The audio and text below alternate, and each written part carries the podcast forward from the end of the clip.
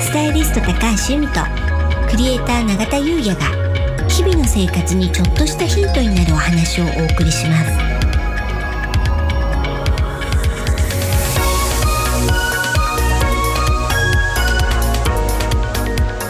こんにちはクリエイターの永田優也ですこんにちはスタイリストの高橋由美です楽しくて楽になるはい本日のテーマははい基本の花風水うんとなります、はいもうねすっかり春で。で、まあお花ってね、一年中ではありますけど、やっぱりね、この時期って、ああ、なんか、あの道を歩いててもね、植わってるお花が可愛いなとか、お花屋さんに行っても、ああ、春っていいななんてね、お花を通じて感じる時期だと思うんですよね。綺麗にね咲いてますよね、うん。なので、今日はね、基本の花風水ということでお話をさせていただけたらと思います。はいお願いいたしますうん、風水では花のない生活は運のない生活っていうぐらい運気アップに欠かせないアイテムなんですよ。そうですようねん、私たちもねえ去年の2月に、うん、はい仲良くさせていただいてるお花屋さんで、うん花風水っていうねリアルのイベントやりましたもんね。やりましたよね、うんあれもねすごい勉強になりましたよね、はい。ね、あの、その風水的なお花の知識と、あとお花屋さんからの、あの、リアルなね、うんお花の知識と、すごくね、いい、自分で言うのもなんですけど、いいイベントでしたよね。いやほんとそう思います、うん。シーズン花たちさんっていうねはい。東急東横線都立大駅はい徒歩5分ぐらいですかね、うん。のところにある本当に素敵なお花屋さんで開催したんですけれども、うん。楽しかったですよね。ね、楽しかったですよね、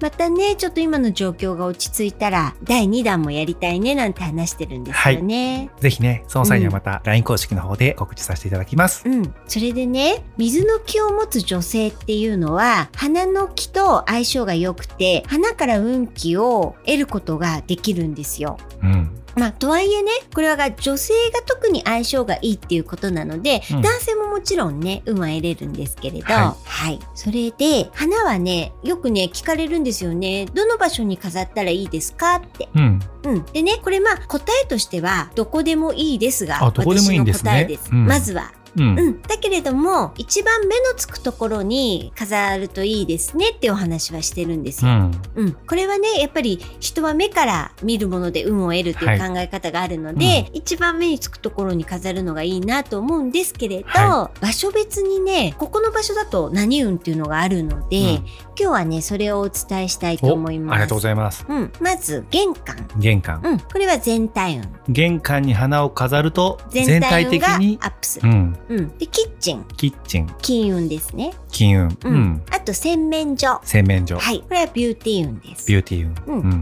で、あとトイレ。トイレ、うん。結婚運。結婚運、ううんん。で、リビング。リビング、はい。家庭運。家庭う運、ん。で、寝室が運気の補充っ寝室が運気の補充。ていう風になってます。そうなんですね。キッチンのねうん、金運は他の回でもはい。何度かお聞きしたんですけれども、うん洗面所のね、うんビューティー運なんてうん意外と出てきてなかったような、そうかもしれないでですすよね。。ねううんんうん、なのでその欲しい運気を司ってる場所に飾ると、まあ、効率はいいんですけれど、うんでもねあの置けるスペースの問題とかもあるじゃないです実か。際ね。うん、なので、まあ、飾りやすいところ、あの目につきやすいところっていうのがうん一番いいかなとは思います。はい、ありがとうございます。あとねよくある質問が、うんお花すぐ枯れちゃうんですよね」ってだからあの今あんま飾ってないんですよ前は飾ってたけど、うんなんていうのをね聞くんですね。はいでもこれって運気のバロメーターなんですよ。うん、うん、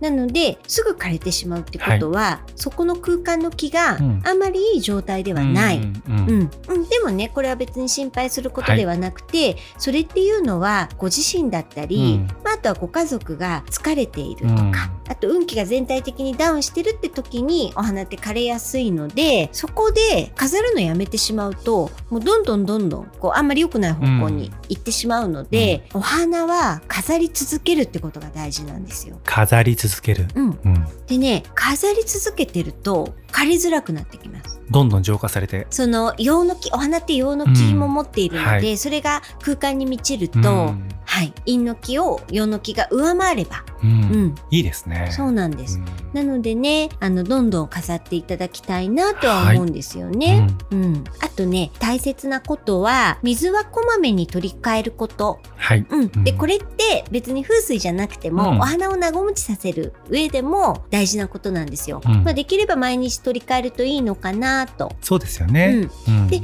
風水的に言うとこれ取り替えずにいると濁った水の気が運気に悪い影響を与えるのであそうですよね。風水的にもお水はこまめに取り替えましょうと、はいうんあとね枯れたお花をそのまま飾っておくのも NG なので、あ枯れてしまったなと思ったらありがとうって言ってはい処分するというのが好ましいですうん。ね。はい。あと、ゆみさんおっしゃってるのが、うんあくまでも成果ってことなんですよね。そうなんです、はいドライフラワーは、まあ、ちょっと今ねまた流行ってますけれど、あの風水で言うと、まあ、ちょっとこれではまあ、なくなったものみたいそうなんですよ、うなので陰の気がすごく強いんですうね。ん。なのでこれは NG、はいうんあと造花はやっぱり生きてるものではないので、うんそのお花の効果としては得られないのであくまでも、まあ、オブジェクトっていそううなんんでですすかよね。ね、でもまあうん風水的に言うと、まあ、造花も NG なのであそうなんです私ねは飾ってないですうね。うんんであとブリザーブドフラワーは、まあ、1年間は OK。うん。うんうんまあ、1年経ったらお役目終了ということでありがとうございましたっていうのがまあ風水的な、ね、考え方ではそうなってます。はい、わかりました。うん、でねじゃあどういうお花を選んだらいいですかっていうのもよく聞かれるんですけど、もうこれは自分の気に入ったお花です。まあ、前回のお話ですね。うんうん。うん、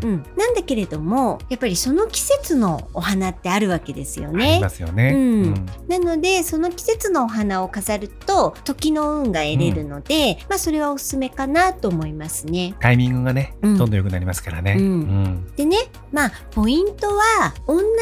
花を飾り続けるよりはいろんな花を飾ってみると、そのお花によっても実は運気があるので、うんいろんな運気が取れるってところでいいと思うんですよね。いいですよね。うんうんなのでまあ旬のお花、うんそして気に入ったお花、うんそして同じお花ばっかりじゃなくていろいろ飾ってみるこれがポイントですかね。ありがとうございます。うん、でもね風水とかとは関係なくってもやっぱりお花をね見てると気持ちが明るくなりませんか、お花いいですよね。うん僕変な話ですけど、はいまあ男っていうのもあるのかもしれないんですけれども、まうん、あ一人暮らしの時とかね、うんやっぱ飾らないんですよねあ。基本飾る習慣がないというか。まあ男性特にそうですよね。なんですけどね、うんやっぱこう由美さんからも教えてもらったりとかして、まあはい家族もできると、うんまあちょっとねお花も飾ってみようかななんて言っう、てんでそれこそねシーズン花大師さんに、うんあの近所なので、うんちょいちょいね伺わせていただいてます。うんはい。なので皆さんもねぜひ花のある生活を取り入れていただいて